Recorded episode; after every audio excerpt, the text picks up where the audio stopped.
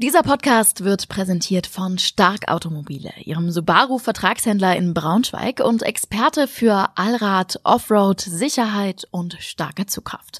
Subaru in Braunschweig. Mehr unter www.starkautomobile.de. Willkommen bei Draußen, dem Outdoor-Podcast unserer Zeitung von und mit Michael Strohmann. Begleiten Sie den Expeditions- und Ausdauerexperten zu Begegnungen, Erlebnissen und Abenteuern zwischen Harz und Himalaya. Willkommen beim Draußen-Podcast. Das ist heute die Jubiläumsepisode, die 50. Dazu, liebe Zuhörer, aber auch liebe Zuschauer, haben wir uns etwas Besonderes einfallen lassen. Wir produzieren diese Episode sowohl als Podcast, als auch als Vodcast, was bedeutet bebildert.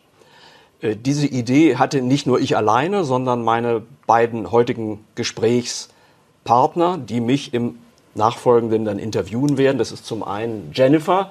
Schönen guten Morgen, Jennifer. Und zum anderen Lukas, der schon sehr lange ja den Draußen-Podcast äh, netterweise begleitet und mit mir gemeinsam immer den Prolog einspricht. Ja, und wir haben uns gedacht, 50. Folge, äh, was Besonderes, nicht nur äh, in der Art und Weise, wie wir es produzieren, sondern dann vielleicht auch mal von der Rollenverteilung, äh, dass ich selber als Podcast-Host hm, derjenige bin oder ist, der befragt wird. Normalerweise bin ich in der Rolle desjenigen, der die Fragen stellt. Heute seid ihr beiden diejenigen, die mich befragen dürfen zu einer Reise, die ich vor einigen Wochen bereits unternommen habe in Zentralasien. Und damit würde ich jetzt den Ball an euch beide weiterspielen. Ja, sehr gerne. Wir freuen uns auch total, hier heute mit dir sitzen zu können und mal so die Rollen zu tauschen. Das ist eigentlich schon äh, immer mein Plan gewesen, weil man merkt ja in den Folgen immer wieder, dass du auch so wahnsinnig viel zu erzählen hast, dass du die verrücktesten Abenteuer äh, überhaupt ähm, regelmäßig machst. Dieses Jahr war es, glaube ich, besonders schlimm. Also du warst irgendwie gefühlt die ganze Zeit unterwegs. Äh, ich glaube auch über den Sommer, da war ja deine Reise ins Pamirgebirge und das ist heute auch das Thema. Vielleicht kannst du zum Start einmal ganz kurz anreißen, was so die Eckdaten waren. Ähm, mit wem warst du unterwegs? Wo warst du? Ja, also es war eine Gruppe von zehn Personen. Äh, die Reise dauerte etwas mehr als drei Wochen und sie war im Wesentlichen selbst organisiert. Also das ist jetzt keine Reise, äh, die man im Reisebüro hätte buchen können oder wollen, sondern ganz bewusst. Jeweils äh, schon mal gemacht? Reise im äh, Reisebüro gebucht? Äh, ich habe auch schon Reisen im Reisebüro gebucht, ganz, ganz klar. Also das kann man natürlich auch machen. Äh, ich bevorzuge allerdings tatsächlich Reisen, äh, mit möglichst großer Autonomie, also dass man tatsächlich die Dinge selber steuert, selber beeinflussen kann, selber entscheiden kann, auch mal spontan vor Ort. Äh, was will ich mir jetzt anschauen? Wen möchte ich treffen? In welche Situation möchte ich mich begeben? Ähm, wie können wir uns diese Planung vorstellen? Du hast gesagt, du warst mit zehn Leuten unterwegs. Und waren das zehn Fremde oder zehn Personen, die einfach so jetzt gesagt haben, hi, hier, ich gehe jetzt mit dir ins Pamirgebirge? Also wie findet sowas statt oder wie planst du mhm. das dann? Ähm, also zum Teil Fremde. Ich habe nicht alle Teilnehmer äh, und Teilnehmerinnen vorher gekannt.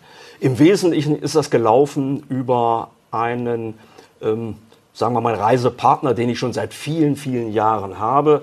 Das ist Bruno Baumann aus Österreich. Mit dem bin ich also sehr, sehr viel unterwegs gewesen, zum Beispiel auf der Seidenstraße. Äh, und das ist übrigens auch ein Thema, wenn man über das Pamirgebirge und Zentralasien spricht, das Thema Seidenstraße. So, und äh, ich sag mal, er hat das mit seiner Expertise, er kennt sich exzellent aus in Zentralasien, im Wesentlichen vorbereitet und hat auch die Routen festgelegt und wir hatten dann auch vor Ort Partner, ohne die geht es nicht ganz, wenn man mit einer Gruppe unterwegs ist von Leuten, die eben bestimmte Dinge, die jetzt die Reiseinfrastruktur betreffen, dann für uns vor Ort auch geplant haben. Verstehe. Hm. Welche Länder ähm, habt ihr denn alles bereist insgesamt? Also das geht los in Tadschikistan. Das war äh, für mich auch was Besonderes, weil ich es dorthin bisher noch nie geschafft hatte. Äh, also in Tadschikistan geht's los. In Dushanbe sind wir gelandet, der Hauptstadt von Tadschikistan. Äh, und von dort aus wurde dann aufgebrochen äh, mit mehreren Geländefahrzeugen in Richtung Pamirgebirge. Und die weiteren Länder, die wir dann noch bereist haben, waren Usbekistan und Kirgisistan.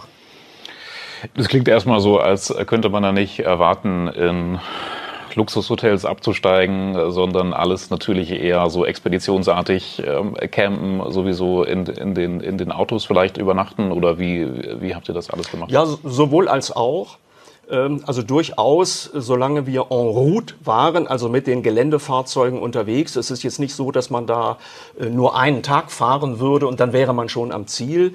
Äh, Pamirgebirge, das ist eine sehr, sehr entlegene Region relativ aufwendig nur zu erreichen. Das heißt, auch mit Fahrzeugen ist man dort drei Tage unterwegs, äh, bis man sich dann so allmählich äh, dem, dem Rand des Gebirges nähert. Und bedeutet, unterwegs haben wir dann schon feste Unterkünfte gehabt, also da nicht schon in Zelten geschlafen oder in den Fahrzeugen, sondern tatsächlich, da kann man Hotels äh, schon noch finden oder zumindest äh, Unterkünfte, wo man eben Bett und Waschbecken und Dusche durchaus noch zur Verfügung hat. Mhm. War das für dich der Reiz, dieses Entlegende, einfach am Arsch der Welt irgendwo unterwegs zu sein? Ja, das war also durchaus, äh, sagen wir mal, die Zielsetzung. Ich bin sehr viel im Himalaya unterwegs gewesen und äh, Pamirgebirge fehlte mir noch, wenn man so will.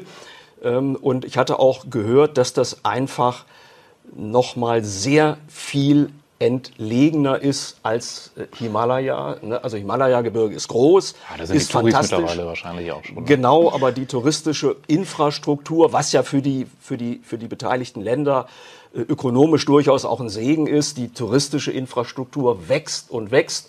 Äh, es gibt berühmte Rundwanderungen, die man im Himalaya machen kann, äh, ob das jetzt die Annapurna-Runde ist äh, oder die Manaslu-Runde, wo man also dann tatsächlich von ähm, Übernachtungsstätte zu Übernachtungsstätte wandert. Das Gepäck äh, äh, wird sozusagen transportiert. Man selber wandert dann von Pension zu Pension. Das ist natürlich dann schon äh, bei all der fantastischen Natur, die einen da umgibt, äh, eine andere Geschichte als eben tatsächlich komplett auf sich gestellt und dann in Zelten äh, unterwegs zu sein, äh, in Gegenden, wo es eben praktisch noch überhaupt gar keine touristische Infrastruktur gibt. Und genau das ist das Pamirgebirge oder bietet das Pamirgebirge in weiten Teilen. Was war da für dich anders? Du hast jetzt gesagt, du warst viel unterwegs im Himalaya. Was war anders für dich? Natürlich auch ähm, die Natur, die wir dort gesehen haben oder die du uns gezeigt hast mit den Bildern. Aber was war für dich so die Besonderheit? Warum das Pamirgebirge und warum dann jetzt in diesem Jahr? Also ein, ein Unterschied betrifft sagen wir mal, den äußeren Rahmen, in dem man sich da bewegt. Äh, Himalaya äh, bedeutet ja in aller Regel, man macht das in Nepal. Also Nepal ist so das Land, äh, das man dann ansteuert, wenn man Himalaya kennenlernen möchte. Äh, und Mount Everest, all die, äh, nicht alle, aber eben eine ganze Reihe von 8000ern, äh, wenn das eben das erhoffte und erwünschte Ziel ist, liegen in Nepal. Ja. Ähm, dort unterwegs zu sein, ist etwas anderes als in den ehemaligen Sowjetrepubliken Zentralasiens. Äh, und das äh, kann man auch festmachen an einer Begebenheit, die wir hatten beim Grenzübertritt von Tadschikistan nach Usbekistan. Äh, der war, also dieser Grenzübertritt und dieser Umweg über Usbekistan war übrigens auch nur erforderlich, weil es im Moment mal wieder Grenzstreitigkeiten gibt zwischen Tadschikistan und Kirgisistan. Wir hatten ursprünglich geplant, das Pamirgebirge dann zu überqueren von Tadschikistan in Richtung Kirgisistan. Geht aber nicht, weil dort die Grenze im Moment ähm, zu gefährlich ist. Also da wird zum Teil auch äh, von Schusswaffen Gebrauch gemacht. Es ist eine sehr äh, angespannte Lage und das hat uns dann dazu veranlasst zu sagen, okay, um von Tadschikistan nach Kirgisistan zu kommen, müssen wir den Umweg über Usbekistan wählen. Das hat sich dann aber durchaus auch als nicht so ganz einfache Lösung herausgestellt, denn äh, zwei äh, Reiseteilnehmer hatten in ihrem Gepäck eine Drohne, wollten damit äh, Aufnahmen machen oder hatten damit auch in Tadschikistan Aufnahmen gemacht. So, und nun war es so, dass äh, bei der Einreise nach Usbekistan, die übrigens zu Fuß erfolgen muss, das ist auch wieder so ein Spezifikum, hängt auch immer mit diesen Grenzsituationen, mit diesen angespannten Grenzsituationen zusammen. Äh, man kann da nicht einfach mit dem Fahrzeug dann von Tadschikistan nach Usbekistan hinüberwechseln, jedenfalls nicht derzeit, sondern man ist dann gehalten, zu Fuß die Grenze. Man muss sein ganzes Gepäck schleppen, egal wie schwer das ist. Und mein Expeditionssack, der wog 26, 27 Kilo, äh, den schleppt man dann etwa einen Kilometer lang äh, durch so eine ähm, Grenzpassage mit vier, fünf Stationen, wo man dann jeweils nochmal äh, befragt wird, äh, wo das Gepäck sich nochmal angeschaut wird. Und es war dann eben so, dass die Usbeken festgestellt haben, da sind zwei Drohnen im Gepäck äh, und die machten dann daraus tatsächlich einen Staatsakt, weil die Einfuhr von Drohnen nach Usbekistan äh, mit Strafe bewährt ist. Also jedenfalls, wenn, wenn diese Drohnen eine bestimmte Größe, äh, ein bestimmtes Gewicht übersteigen. Äh, das hatten wir so nicht auf dem Schirm. Das ist also schon, schon strafbar, ist das überhaupt im Gepäck nur zu haben. Und äh, das führte dann dazu, dass diese beiden Reiseteilnehmer dann tatsächlich äh, von den Behörden abgeholt wurden. Die mussten dann zu einer Befragung ähm, nach Samarkand, das ist die Stadt in Usbekistan, die wir da als nächstes ansteuern wollten, und sind dann unterm Strich eine Woche lang dort festgehalten worden, immer wieder befragt worden zu diesen Drohnen, was sie damit denn vorgehabt hätten und so weiter. Also wurden sie dann offiziell verhaftet auch? Ja, also äh, verhaftet jetzt nicht im Sinne von, man landet da irgendwo in einer Zelle und wird festgehalten. Also man, sie durften sich schon im Hotel weiterhin aufhalten. Aber es wurden ihnen die Reisepässe abgenommen, was bedeutet, man konnte das Land dann eben auch nicht verlassen. Schon eine sehr, sehr unangenehme Situation, vor allen Dingen, weil man jetzt nicht wusste, wie das ausgeht. Strafbewehrt heißt, man hätte äh, theoretisch auch für diesen äh, Tatbestand äh, zwei, drei Jahre Haft aufgebrummt bekommen können. Kann man sich also vorstellen, dass das für die Betroffenen dann eine sehr, sehr mulmige Situation ist. Wir haben die deutsche Botschaft eingeschaltet. Äh, die konnte dann aber auch nicht sehr viel tun, weil die äh, Usbeken darauf beharrten, dass das nun ein quasi eingeleitetes Strafverfahren sei. Äh, und da verbietet man sich natürlich die, die Einmischung des Auslandes, äh, wäre bei uns mutmaßlich ähnlich, äh, wenn deutsche Strafverfolgungsbehörden dann gebeten äh, würden von einer äh, fremdländischen Botschaft, doch bitte das Verfahren Natürlich. irgendwie einzustellen. Also dem würde man nicht so ohne weiteres nachgeben. Und so war es auch in der Situation. Und da haben die beiden also wirklich eine unangenehme Woche erlebt. Und sie haben uns dann auch letztendlich nicht weiter begleiten können. Wir mussten uns dann trennen. Äh, ich bin dann äh, mit äh, dem Rest der Gruppe einfach weitergereist nach zwei, drei Tagen, weil wir festgestellt haben, das macht jetzt keinen Sinn, wenn wir alle warten, wie denn nun dieses Verfahren ausgeht. Am Ende war es dann übrigens so, nach einer Woche durften dann die beiden das Land verlassen. Das haben sie auch getan. Sie verspürten dann keine große Lust mehr, noch weiter äh, ja, Grenzen in Zentralasien zu überqueren. Sie sind dann tatsächlich direkt nach Hause geflogen. Okay. Also wie war das? Es ging ja für die dann eigentlich darum, glaubhaft zu versichern, dass sie reisende Urlauber im Grunde waren auf, auf Expeditionen. Ähm, nichts Schlimmes im Schilde führen. Wie haben, was, was habt ihr hinterher noch von denen gehört? Also wie haben sie das erlebt und wie habt ihr euch gefühlt? Ja, also wir haben äh, natürlich mit, mitgefiebert, mitgelitten, wenn man so will. Äh, wir haben auch immer versucht, natürlich ähm, Kontakt zu halten zu den beiden. Die waren jetzt dann auch nicht 24, am Stund, 24 Stunden am Stück jetzt in irgendeinem Verhörraum oder so, aber doch immer mehrere Stunden täglich zu diesen Befragungen. Und die Mutmaßungen waren dann, ja, ist da jetzt auch der Geheimdienst, der usbekische, mit beteiligt? Also offiziell war das die Zollbehörde, äh, die zu diesen äh, Gesprächen aufgefordert hat. Da waren aber immer mehrere Personen zugegen, auch eine Dolmetscherin. Man wusste da nicht ganz genau, wird das alles auch korrekt übersetzt? Und ist eben möglicherweise auch der Geheimdienst dort in irgendeiner Form beteiligt? Das wurde alles nicht transparent. Äh, am Ende des Tages war es dann so, dass den beiden quasi ein Protokoll unter die Nase gerieben wurde, aber ohne Übersetzung. Also es gab da keine, keine, also man wusste im Grunde nicht, was man dort unterschreibt. Sie haben es dann aber getan in der guten Annahme, dass damit irgendwie das Verfahren auch mal zu einem Ende kommt. Und also ich kann das nur wiederholen, das war natürlich für die beiden eine sehr unangenehme Situation, weil man eben in solchen Staaten nicht hundertprozentig weiß, wie das Ganze ausgeht und man spürt sich da schon auch einer gewissen Willkür ausgesetzt. Mhm. Mhm. Jetzt kann man sich auf sowas ja im Grunde nicht vorbereiten. Ne? Also man hofft nicht, dass sowas passiert. Man muss vielleicht ein Stück weit damit rechnen. Wie seid ihr das in der Reisevorbereitung angegangen? Also ich meine, ihr wusstet ja schon zumindest, dass ihr da in Länder fahrt, äh, wo politisch einiges anders läuft. Ja, das wussten wir natürlich. Also das ist ganz klar. Das, darüber muss man sich bewusst sein im Vorfeld. Äh, deswegen erwähnte ich ja äh, vorhin das Thema Nepal, also dort zu reisen ist weit weniger äh, problematisch, ne, was, was solche Dinge angeht, als eben äh, diese zentralasiatischen Republiken. Also das weiß man vorher, dass man sich da auf einiges gefasst machen muss. Es ist auch so, dass man sich im Lande, also wenn ich jetzt nochmal auf äh, Tadschikistan äh, eingehen darf, es auch so ist, um ins Gebirge zu kommen, müssen bestimmte Zonen durchfahren werden. Für die braucht man dann Permits, also Erlaubnisscheine.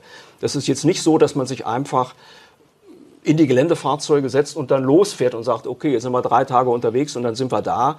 Nein, zwischendurch sind immer wieder auch Kontrollstellen des, des Militärs, der Polizei, wo dann immer überprüft wird, wer sitzt da in den Fahrzeugen, haben die alle auch diesen Erlaubnisschein.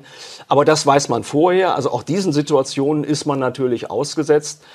Und äh, ja, damit, damit muss man rechnen und das darf einem dann auch nicht unangenehm sein, dass da Leute, auch bewaffnete, natürlich bewaffnetes Personal um einen herumsteht, um eben diese Erlaubnis- und Passierscheine zu kontrollieren. Mhm. Wie beantrage ich diesen Passierschein? Mache ich das vor Ort oder mache ich das schon im Vorhinein? Ja, das, das, das geschieht vor Ort. Okay. Ähm, deswegen sagte ich vorhin, ne, man braucht im Lande dann auch Partner, die, ein, die das für einen äh, übernehmen. Okay. Die lassen sich das natürlich auch bezahlen. Die machen das nicht gratis, sondern da kann man regelrecht Leute beauftragen, die sich eben dieser Dinge annehmen. Die bekommen dann auch sämtliche Passunterlagen und die beantragen dann diese Permits für alle Teilnehmer, die da unterwegs sind. Okay. Aber war das dann sozusagen ein Einschnitt für euch, weil jetzt zwei Leute dann zurückgeflogen sind und ihr seid ja dann weiter gereist?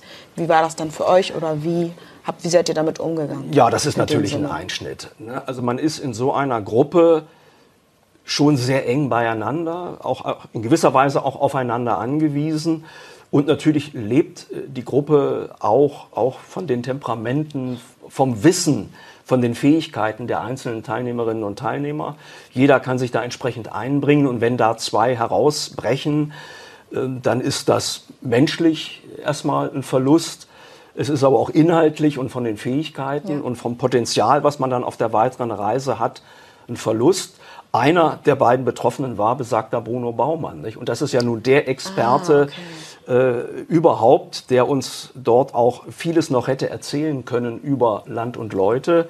Das war sehr, sehr bedauerlich. Und äh, nee, das kann man schon sagen. Das war, das war ein Einschnitt. Wir mussten uns da erstmal berappeln, neu definieren. Und es war dann so ein bisschen meine Aufgabe, dann quasi die, die restliche Gruppe auch ein bisschen zusammenzuhalten. Das war allerdings auch der Wunsch der Gruppe, dass sich einer bereit erklärt, nun das Heft, das Heft in die Hand zu nehmen, damit da jetzt nicht acht Leute einfach, ja, wie so, wie so ein Hühnerhaufen quasi weiterreisen. Genau. Aber ein Abbruch kam für euch nicht in Frage dann?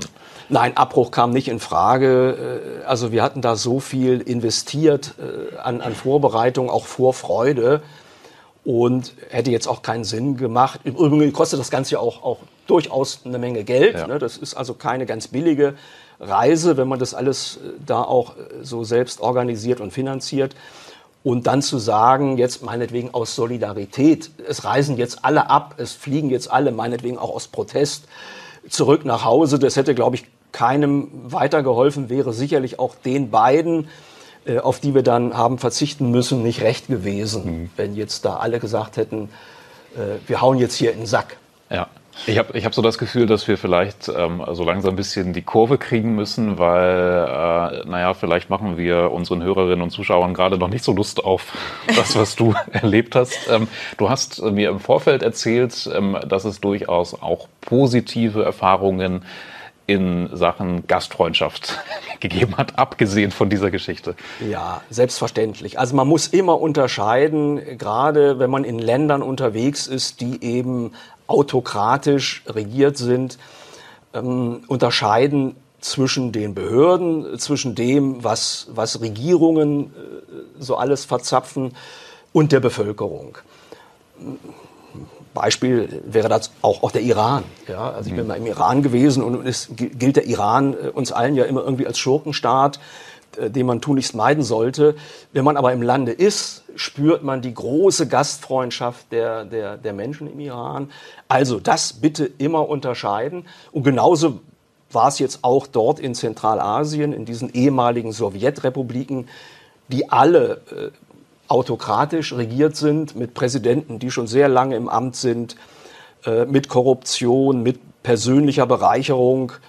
Mm, die Menschen en route am Wegesrand sind total herzlich, sind gastfreundlich, ja natürlich auch angewiesen durchaus auf das Geld, was sie durch Reisende dort verdienen können, indem sie ihnen eben Speisen anbieten, kleine Souvenirs anbieten. Ne, das hat also für die auch durchaus einen ökonomischen Wert, einen ökonomischen Charakter. Aber diese grundsätzliche Gastfreundschaft, die ist dort sehr tief verwurzelt in der Kultur. Und das spürt man und da würde man äh, niemals äh, eine Tür vor der Nase zugeschlagen bekommen, wenn man fragt, hier habt ihr einen Platz für mich für heute Nacht. Äh, das kann ein sehr karger Platz sein, in irgendeiner einfachen, unbeheizten Hütte. Aber niemand würde da sagen, nee, nee, nee, du bist ein Fremder. Äh, das haben wir jetzt nicht so gern, dass du hier bei uns mit im Hause schläfst. Das, ich glaube, so eine Situation würde man nicht erleben. Was es übrigens eben auch sehr anders macht, in solchen mhm. Ländern zu reisen, jetzt im Unterschied zu Europa ähm, oder zu anderen äh, Industrienationen, entwickelten Nationen irgendwo auf der Welt, äh, wo man eben doch spürt, dass so diese Gastfreundschaft im Alltag häufig keine große Rolle mehr spielt. Das klingt ja alles sehr schön. Ähm, jetzt habe ich doch noch ein bisschen Lust bekommen, selber diese Reise einmal zu machen. Wir haben auch kurz über die Reise gesprochen und über die Kosten.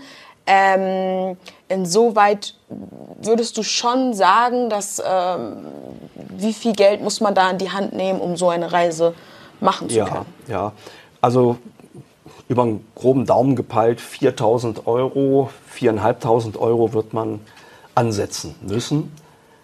Hängt auch damit zusammen, dass wir dann zum Beispiel, als wir dann, jetzt kommen wir vielleicht nochmal zum Pamirgebirge, als wir dann tatsächlich äh, das Gebirge erreicht hatten, äh, zunächst mal trifft man ein in einem Ort, der also an Kargheit und äh, Skurrilität kaum zu überbieten ist. Äh, also nach, nach unserem Geschmack natürlich. Ja. Äh, Bulungkul heißt dieser Ort. Das, ist, das sind ein paar karge Hütten, einfach so in die, in die absolut menschenleere Landschaft geworfen. Äh, jede Menge Hunde, die dort dösend herumliegen und mm, wirklich das Gefühl, man ist jetzt hier im absoluten äh, Außenposten äh, quasi der, der Zivilisation angelangt. Und dort ging das denn eigentlich los und dort, also nicht exakt dort, aber einige, einige Kilometer weiter, hat dann eine kleine Karawane auf uns gewartet mit also ein, ein paar Eseltreiber mit Eseln, die dann das Equipment äh, transportiert haben, was wir mitnehmen mussten in die Berge, Zelte, Verpflegung, all das muss man ja mitführen für mehrere Tage. Und ähm, auch die müssen bezahlt werden natürlich. Also ihr seid dann mit Eseln durch die Berge? Ja, also wir sind nicht auf den Eseln geritten. Genau, ja, sondern... Äh, wobei streng genommen doch ein, zwei Teilnehmer mussten das dann tun. Die hatten dann eine ganz üble Magen-Darm-Verstimmung. Das kann einem immer passieren, wenn man in solchen Ländern unterwegs ist, dass man sich irgendwas einfängt im Darm, im Magen-Darm-Bereich. Äh, und dann ist man tatsächlich zwei, drei, manchmal vier Tage außer Gefecht, weil man dann wirklich sehr geschwächt ist. Äh, und da hatten wir äh, zwei Teilnehmer, die dann tatsächlich einige Etappen auf dem Esel verbringen mussten, weil sie selber zu entkräftet waren, um da in der großen Höhe tatsächlich große Marschleistungen zu vollbringen. Also wir haben einen Tagesrucksack getragen, alle ja. mit dem nötigsten Equipment. Alles weitere, also unsere schweren Expeditionstaschen, die wurden dann eben auf diesen Eseln transportiert. Ich hätte dazu eine Detailfrage. Wie bucht man denn diese Eselkarawane? Ich meine, die wird es ja nicht bei Airbnb oder Get Your Guide oder so geben. nein, nein, nein, nein, nein. Das ist äh, wieder der erwähnte äh, Partner vor Ort, den man da braucht, der sich auskennt, der diese Connections hat. und der dann einfach vor Ort dafür sorgt, also der dann Menschen anspricht und sagt, hey, hättet ihr Lust an dem und dem Tag? Ich brauche euch für eine Woche oder ich brauche euch für zehn Tage ähm, und dann werden die da vor Ort engagiert. Hm, die waren jetzt wahrscheinlich nicht das teuerste an der Reise, ähm, aber es, es summiert sich dann wahrscheinlich. Ne? Man braucht die Autos, die hattet ihr ja auch, die habt ihr dann irgendwo stehen lassen, meine ich, ne? da wo ihr dann ja. zu Fuß über die Grenze musstet. Mhm. Ja, was kommen da noch für Kosten äh, hinzu, abgesehen von Flugkosten, Hotelkosten? Na gut, das war es dann wahrscheinlich am Ende auch. Die ne? Permits, also diese, diese Genehmigungen, das ja. kann durchaus auch mal 100 Dollar kosten pro Person, so ein mhm. Permit zu bekommen. Ja, ansonsten dann nur noch tatsächlich die Verpflegung und äh, die, Flug, also die Flugkosten auch en route. Also wir sind zum Beispiel dann, äh, wir haben einen Flug gemacht von Taschkent nach Bishkek. Also Taschkent ist die Hauptstadt von Usbekistan und wir sind dann geflogen nach Bishkek. Das ist die Hauptstadt von Kirgisistan. Äh, geht dann auch manchmal darum, einfach Zeit zu sparen, äh, um dann nicht noch zwei, drei Tage weiter auf der Straße irgendwo äh, zu verbringen. Mhm. Ja, weil dann, dann müsste man tatsächlich eher vier und fünf Wochen Zeit haben. Und wir haben halt versucht, das Ganze in drei Wochen mh, hm, zu meistern. Mhm. Und war das eine gute Entscheidung? Das war eine gute Entscheidung, ja. Und wir haben auch äh, zum Beispiel ganz erstaunlich äh, in Usbekistan auch mal einen Schnellzug genommen von Samarkand, dort wo sich diese Episode äh, mit der äh, sieben, siebentägigen Befragung ne, durch die Zollbehörden abgespielt hatte. Wir sind von Samarkand mit dem, nennen wir es mal so, dem dortigen ICE in die Hauptstadt Taschkent gefahren. Das war ein ganz interessantes Erlebnis, weil das ist ein Schnellzug. Man kann das auf so einem Display sehen. Der fährt tatsächlich auch 230, 240 über längere Abschnitte. Also nicht wie bei uns in Deutschland vielleicht, wo so ein ICE mal äh, für eine halbe Stunde Höchstgeschwindigkeit erreicht und dann wird er wieder runtergebremst, weil die Gleise äh, nichts taugen und dann muss er wieder irgendwie 160 fahren. Also dort gibt es einen Schnellzug, der fährt tatsächlich Besser über längere Strecken hohe Geschwindigkeiten fand ich ganz beeindruckend. ja, erstaunlich. Äh, kleiner Seitenhieb an die Deutsche Bahn. ähm, vielleicht solltest du uns noch mal so ein bisschen mitnehmen. Also wir blenden für unsere VideozuschauerInnen jetzt ja auch ähm, ein paar Bilder ein. Ähm, beschreib doch mal für unsere treue Audio-Community ähm, landschaftlich, was erwartet einen denn da? Also ich konnte mir das vorher gar nicht vorstellen. Ich stell's mir, habe es mir sehr karg vorgestellt. Wie ist es? Ja, also karg trifft es das ist, man bewegt sich ja auch in, in Höhen von 2000, äh, 3000 Metern, äh, also auch schon bei der Anreise ins Gebirge. Ja. Und es ist eine karge, trockene Landschaft, kaum bewaldet. Das ist zum Beispiel etwas, äh, was, was mich auch durchaus bewegt hat zu sehen in diesen Ländern, also es gibt schon Bäume, es gibt Pappelalleen, ja, die schützen also die, die Felder äh, gegen, gegen Austrocknung durch den Wind. Aber das, was wir hier bei uns als, als flächenhafte Wälder verstehen, gibt es dort kaum. Äh, und ich habe dann immer so, wenn ich aus dem Fenster auch des Geländefahrzeugs geschaut habe, mir immer überlegt, Mensch, wie wäre das für mich hier zu leben, wenn ich überhaupt diese Empfindung von Wald kaum haben könnte? Also ich bin eher schon so ein Waldmensch, ich liebe den Wald das wäre für mich schon tatsächlich auch, auch ein Faktor, den ich wahrscheinlich irgendwann vermissen würde. Also es ist eine karge, einsame Landschaft, menschenleer, äh, also äh, oftmals von Siedlung zu Siedlung 20, äh, 30 Kilometer, wo man dann eben einfach nur durch karge Gebirgslandschaft fährt. Und die Siedlungen selber sind auch nur kleine Dörfer, also mit, mit, mit null Infrastruktur. Mhm. Hast du denn vor der Reise dir das anders vorgestellt? Also dachtest du, das wird mehr begrünt sein, mehr Wälder, mehr Bäume? Oder hast du dich schon darauf eingestellt und wusstest, ähm, das ist genau so, wie ich mir das vorgestellt habe? Oder hast du vorher dir schon Bilder bei Google vielleicht angeschaut? Oder? Ja, also das mache ich übrigens nie. Okay. Gut, dass du das sagst. Ich schaue mir nie vorher bei Google irgendwelche Bilder an, weil ich, man, darf sich, man darf sich diesen Eindruck oder die Reiseeindrücke nicht, nicht vorher, äh, also zu stark schon im Kopf irgendwie festzementieren mhm. und mit Erwartungshaltungen dann auch verknüpfen, dass man sagt, oh ja, so muss es dann aussehen, wenn man dann dort ist und es sieht nicht so aus, wie man es vorher auf Google gesehen hat. Äh, dann ist also die Enttäuschung das, groß. Ja, also das ist mir zu viel, wenn man so will, Ablenkung im Vorfeld. Nein, also Bilder vorher schaue ich mir nicht an. Ja.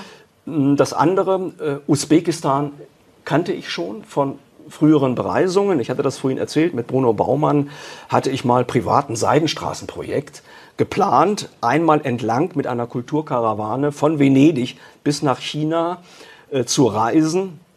Und um das vorzubereiten, hatten wir mehrfach Usbekistan bereist.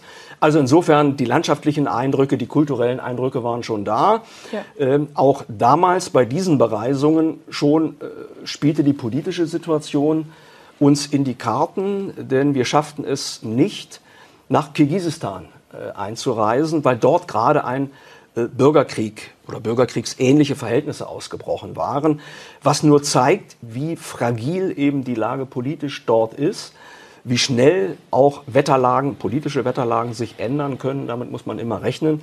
Aber deine Frage jetzt, also landschaftlich, die Vorstellung, die war natürlich schon gegeben von der Kargheit dieser Landschaft, wobei Usbekistan ist jetzt ein Land, das immer noch sehr stark vom Baumwollanbau äh, lebt. Und äh, also auch dieser Anblick dieser großen Baumwollfelder, der war mir schon, schon vertraut. Nö, also von daher war, das, war das jetzt nicht so, dass man sich da komplett ins Unbekannte begeben hätte. Okay. Hm. Wie, wie würdest du es denn jetzt im Nachhinein so bewerten? Würdest du, würdest du am Ende sagen, ähm, ähm nee, würde ich jetzt nicht nochmal machen, allein schon wegen der politischen Situation? Oder bist du glücklich, dass du das jetzt aufgenommen hast in deine Erlebnisse und Erfahrungen? Ja, genau das richtige Stichwort. Also ich würde es natürlich wieder machen. Also wieder und wieder, äh, weil mich genau diese Art von äh, Reisen eben auch reizt. Also mhm. ich bin unterwegs, um etwas zu erleben, um andere Kulturen kennenzulernen, die Menschen dort äh, eben auch kennenzulernen. Und das geht umso besser, also je mehr man sich eben tatsächlich auf die Situation vor Ort einlässt. Und nein, nein, also ich würde das immer wieder so machen.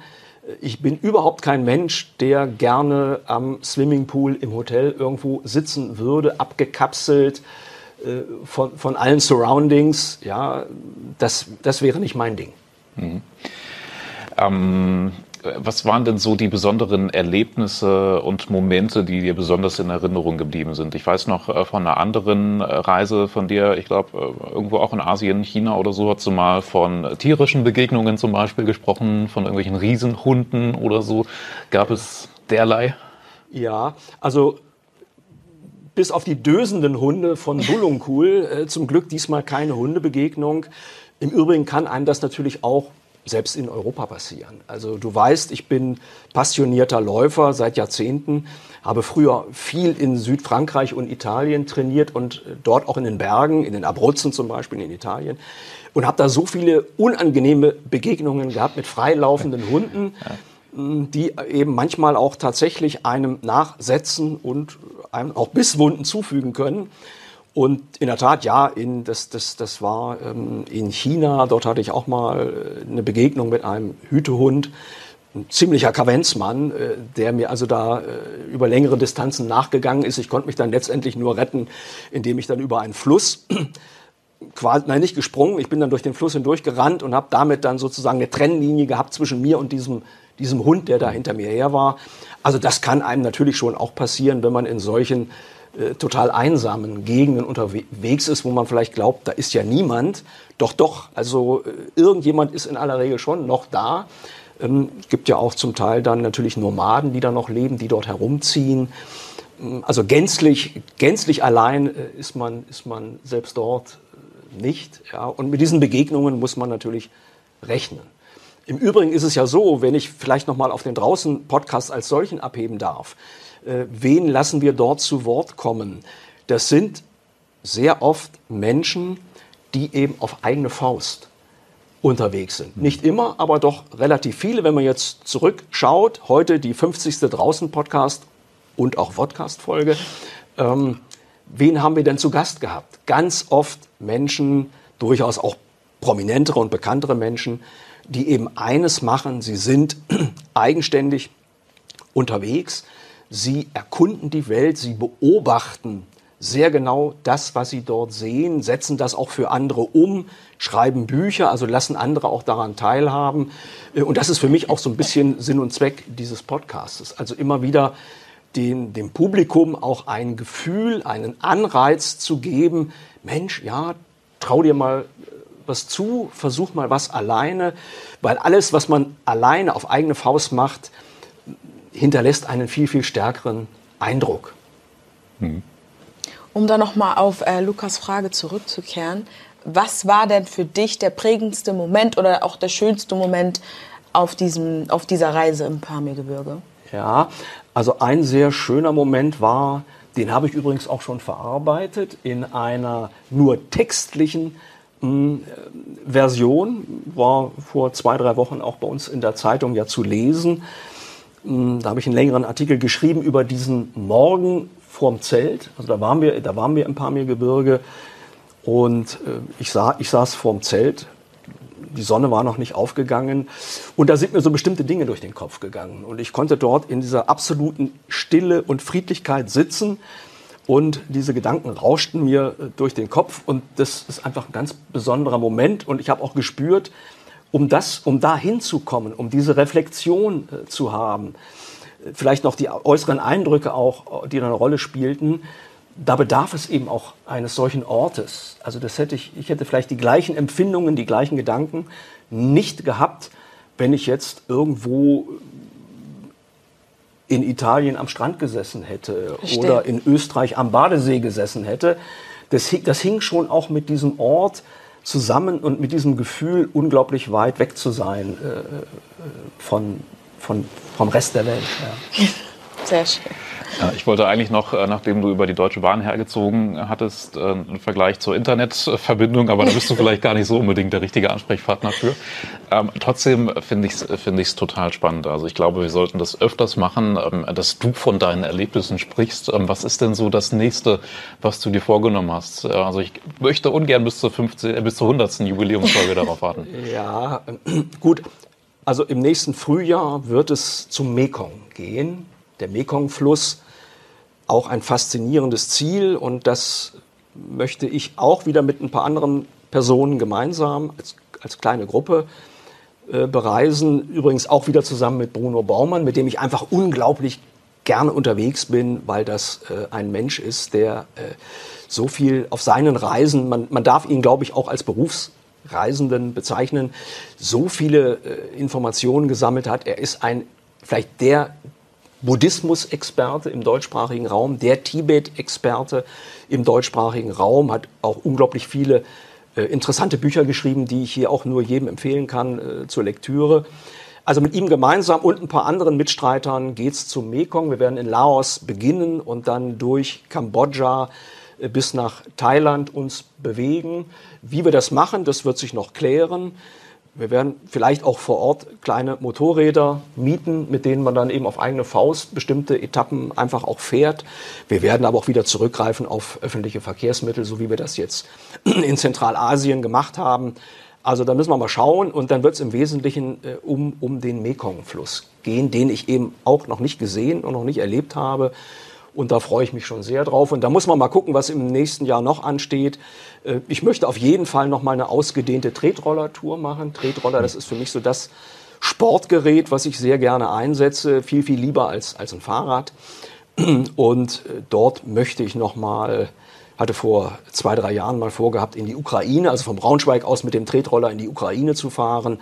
Da ist dann der Ukraine-Krieg dazwischen gekommen. Zunächst war es Corona, dann war es der Ukraine-Krieg. Ähm, die das vereitelt haben. Und nun wird es auch wahrscheinlich im nächsten Jahr noch nicht die Ukraine werden können. Aber ich werde mir ein anderes Ziel suchen in östlicher Richtung, von hier aus gesehen. Und äh, Näheres wird man dann noch sehen. Mhm, sind wir gespannt drauf. Also nächstes Frühjahr Mekon. Da wird es sicherlich mehr Wälder geben, vielleicht tropische Wälder oder sowas? Ja, also da muss man sich auf deutlich mehr Vegetation einstellen. Mhm. Das ist eine völlig andere Umwelt, die uns da erwartet, als wir sie im Hochgebirge hatten. Mhm. Ja, machen wir, äh, denke ich, auch eine Folge zu, kannst du uns sicherlich hier schon versprechen. Das war heute große Premiere. Ähm, es hat total Spaß gemacht, es war spannend. Wir machen das hoffentlich definitiv öfters. Und ja, ich sage vielen Dank an unsere Hörerin an der Videofront, aber auch an unsere treue Audiozuhörerschaft. Es hat mich gefreut. Danke, dass ich dabei sein durfte. Es war wirklich sehr interessant und ich freue mich auf jeden Fall auch auf deine nächste Reise. Vielen, vielen Dank. Äh, und dann schließe ich mich da gerne an. Auch mir hat das sehr viel Spaß gemacht mit euch beiden. Und äh, würde mich tatsächlich freuen, wenn wir das Format nochmal wiederholen können. Mehr Podcasts unserer Redaktion finden Sie unter braunschweiger-zeitung.de slash podcast.